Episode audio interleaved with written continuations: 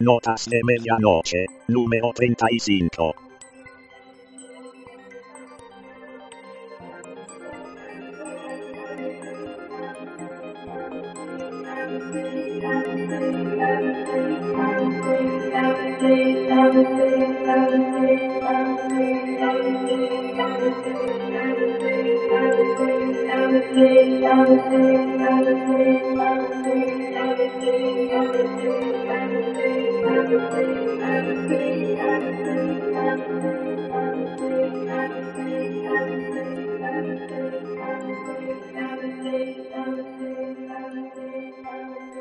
Tarde o noche.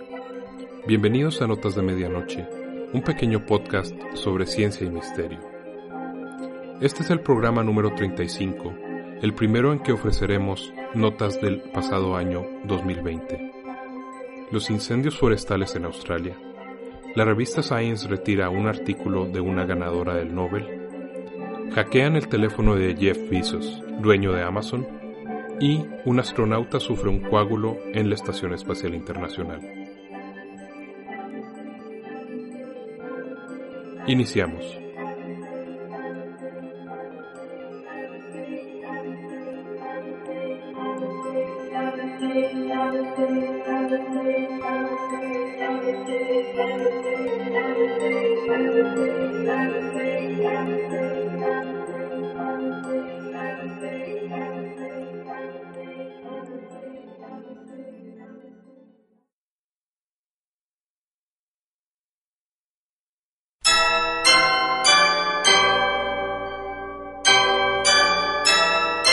Notas de Medianoche, un pequeño podcast de ciencia y misterio con Miguel Rollo.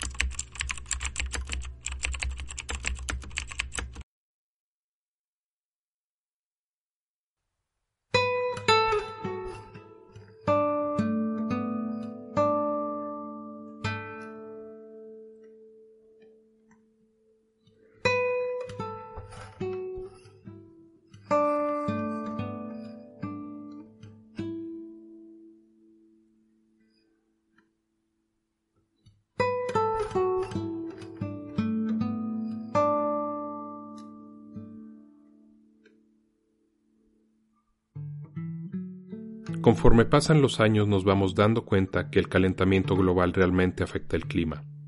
Casos como el incremento de la fuerza de los huracanes o de las sequías extremas son pruebas claras de que este fenómeno crece a pasos agigantados. Una situación que ocurre de forma hasta cierto punto natural, pero que también se ha visto agravada por los cambios a los que estamos sometiendo al planeta, son los incendios forestales de Australia. Este tema viene al caso debido a que entre diciembre de 2019 y enero de 2020 hubo una fuerte ocurrencia de este fenómeno. Siendo un país austral, es decir, debajo del Ecuador, las estaciones en Australia están invertidas a las que tenemos en el hemisferio norte. Mientras aquí en Norteamérica es verano, allá en Australia es invierno. Durante ese tiempo, de diciembre y enero, por tanto, el verano se encontraba en su inicio.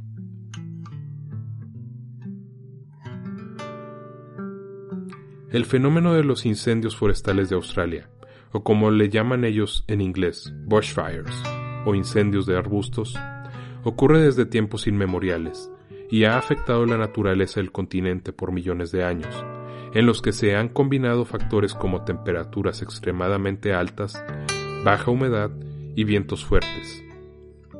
El continente se ha secado progresivamente durante 15 millones de años. El este de Australia es una de las zonas más propensas para estos incendios en todo el mundo. Todo esto ha llevado incluso a que las mismas plantas endémicas hayan evolucionado para afrontar estos fenómenos. Por ejemplo, algunas tienen semillas que llegan a resistir al fuego, o que incluso se activan para germinar tras el fuego.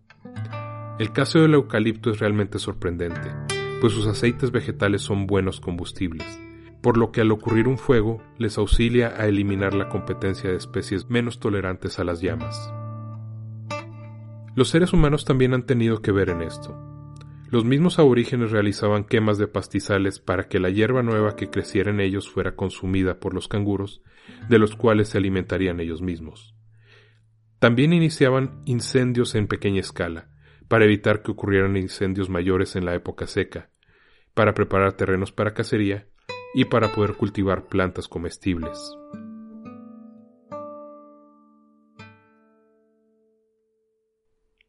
2019 fue el año más caliente registrado históricamente en Australia, y los incendios se iniciaron desde junio.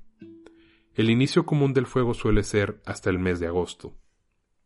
Con todos estos fundamentos y considerando también el contacto del hombre con la naturaleza, que suele ser accidentado, podemos tener claro el por qué entre septiembre de 2019 y marzo de 2020 ocurrió una serie de fuertes incendios, teniendo su pico en los meses de diciembre de 2019 y enero de 2020. Nuestras redes sociales se vieron inundadas de dramáticas imágenes y videos del infierno desatado por todo el país.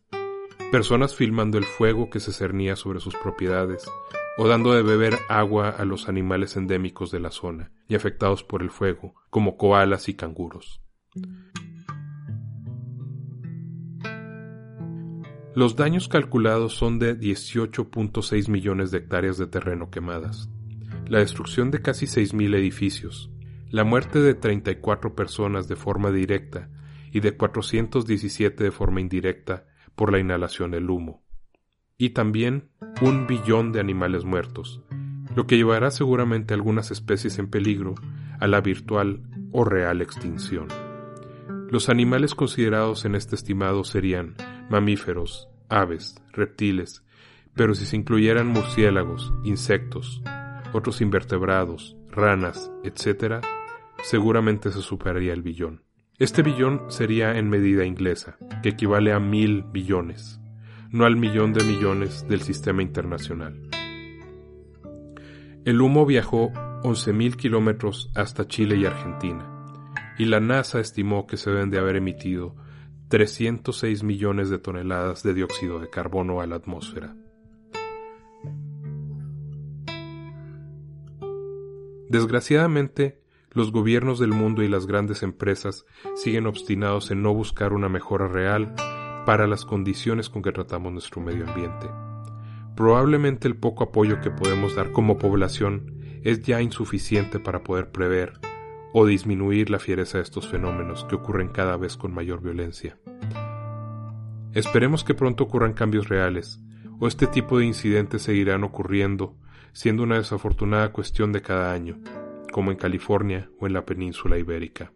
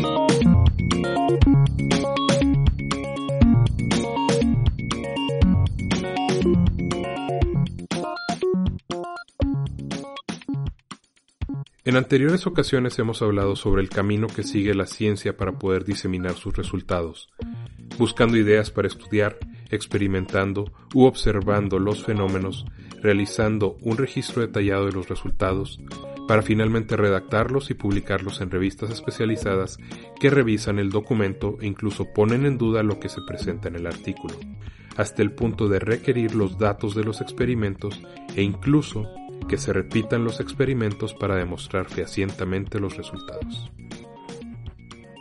En enero de 2020, la prestigiosa revista Science decidió, en acuerdo, retirar un artículo que sería presentado en su número de ese mes, de los autores In-Ha Cho, Shi-Yun Jia y Frances H. Arnold, de la División de Química e Ingeniería Química del Instituto Tecnológico de California, Caltech, de Pasadena, California.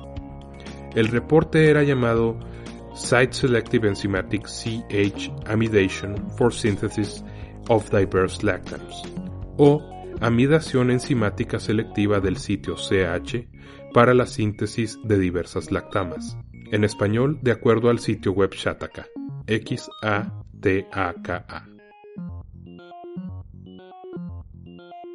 Retractar un artículo suele ocurrir debido a sospechas de fraude o equivocaciones en los métodos que no puedan aclararse y no convaliden los resultados presentados en el artículo.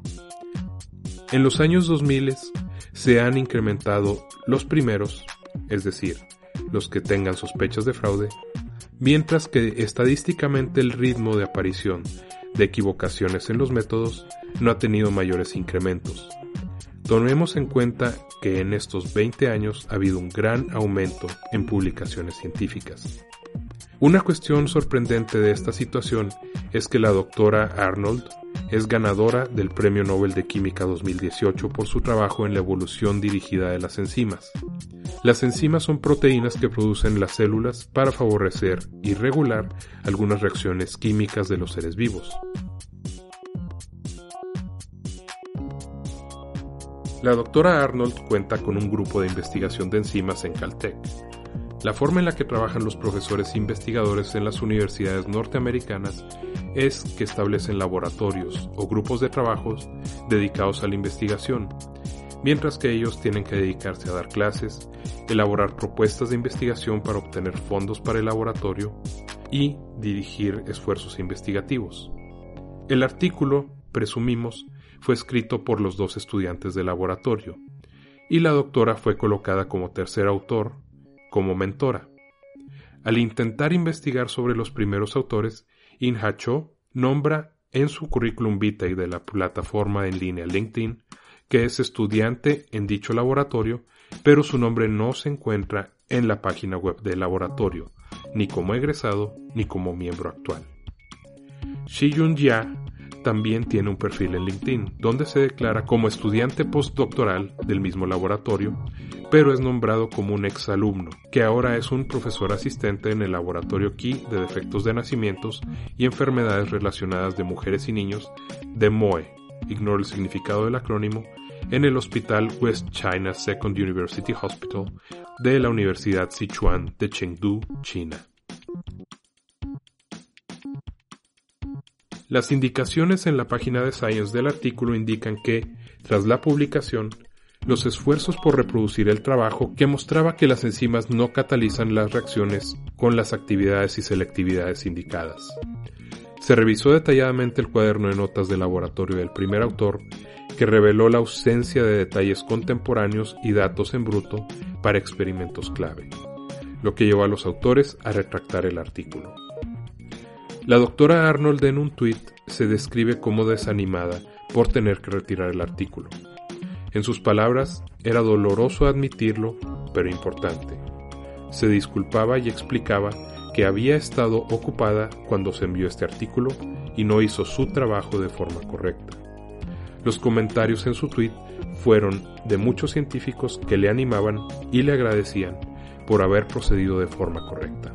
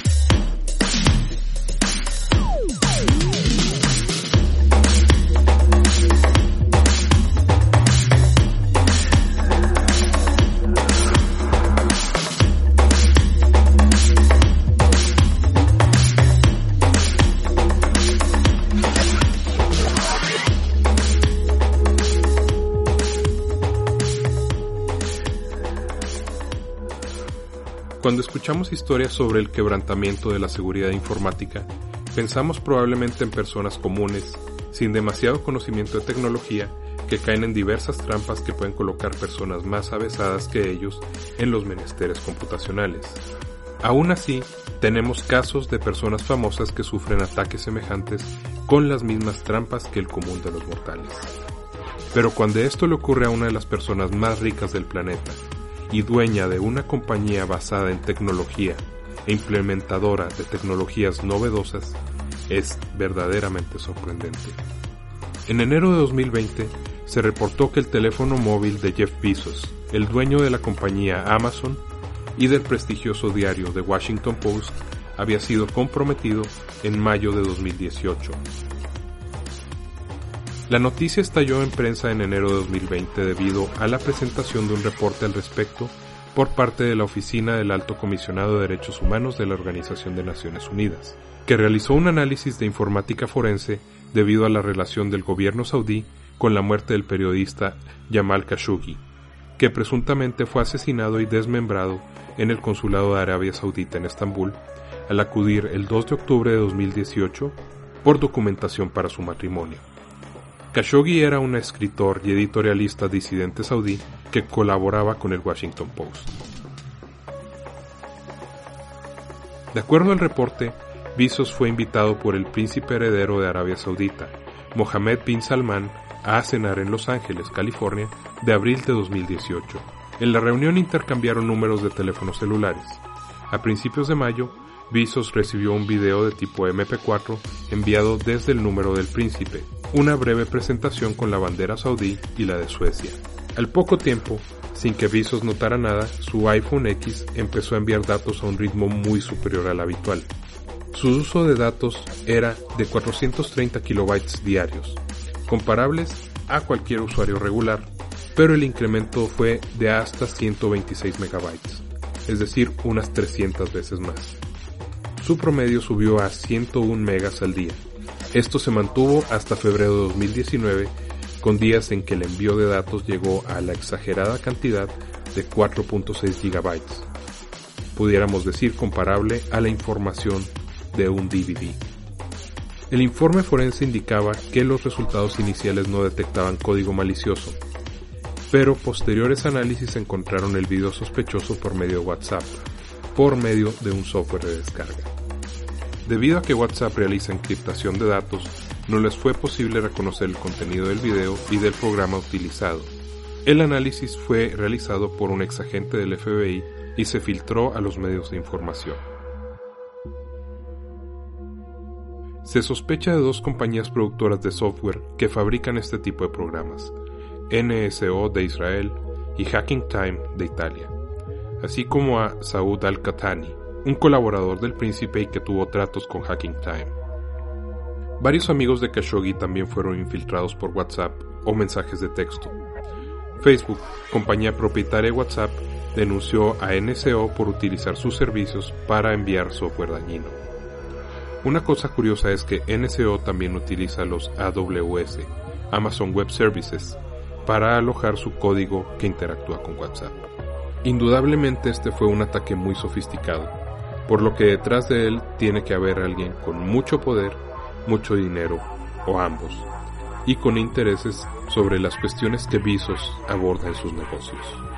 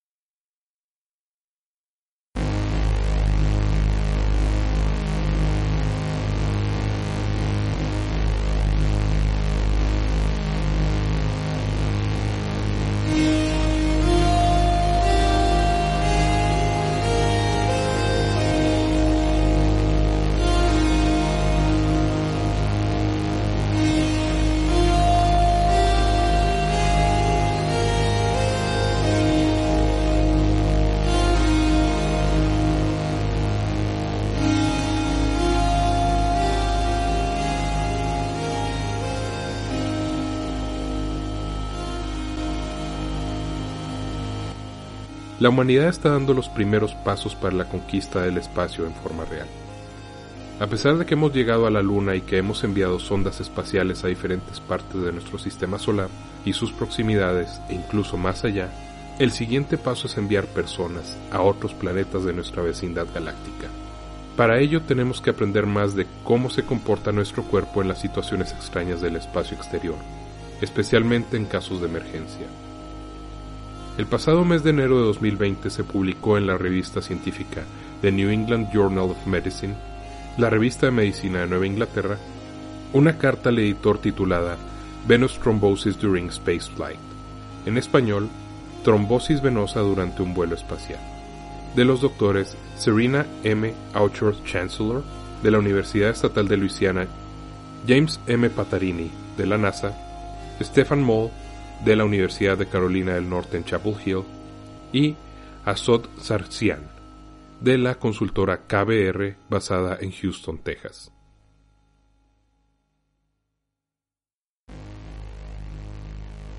La carta comenta de un caso de un astronauta, sin mencionar su nombre, que se encontraba en una misión en la Estación Espacial Internacional por seis meses. Once de los astronautas estaban bajo un estudio de sistema circulatorio. A dicho astronauta se le encontró un coágulo sanguíneo en la vena yugular interna. Otro astronauta también tenía un coágulo parcial. Ninguno mostraba síntomas, pero las situaciones se descubrieron debido a las observaciones de los estudios por medio de pruebas de ultrasonido. El astronauta con el coágulo y que no tenía historia familiar de formación de coágulos tuvo que tomarse personalmente un segundo ultrasonido que confirmó el problema. Este riesgo es algo que se espera puede ocurrirle a un astronauta durante el vuelo espacial, así que los médicos en tierra comenzaron a dilucidar cómo tratarlo de la mejor manera. El doctor Moll era el único médico netamente civil entre los que auxiliaron al astronauta. Comentaba en broma que buscó pedirle a NASA que lo enviaran a la estación espacial para realizar el examen pertinente, pero que no fue posible. El Dr. Moll es miembro del Centro de Investigación de la Sangre de la Universidad de Carolina del Norte y por tanto experto en coágulos.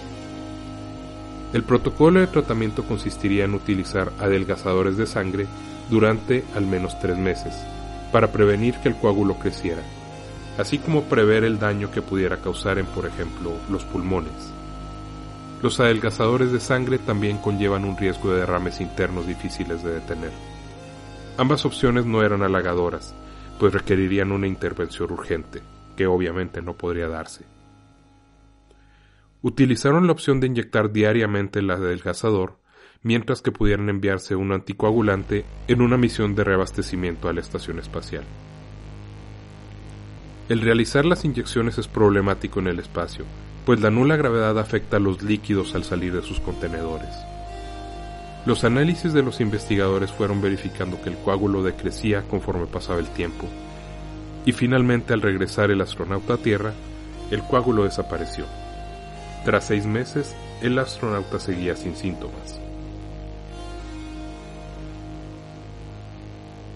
La carta indica que esta situación advierte a la NASA de posibles riesgos, considerando las futuras misiones a la Luna o a Marte. La doctora Ochon Chancellor indica que se deben realizar más investigaciones para poder dilucidar la formación de posibles coágulos en este ambiente, así como las medidas de prevención.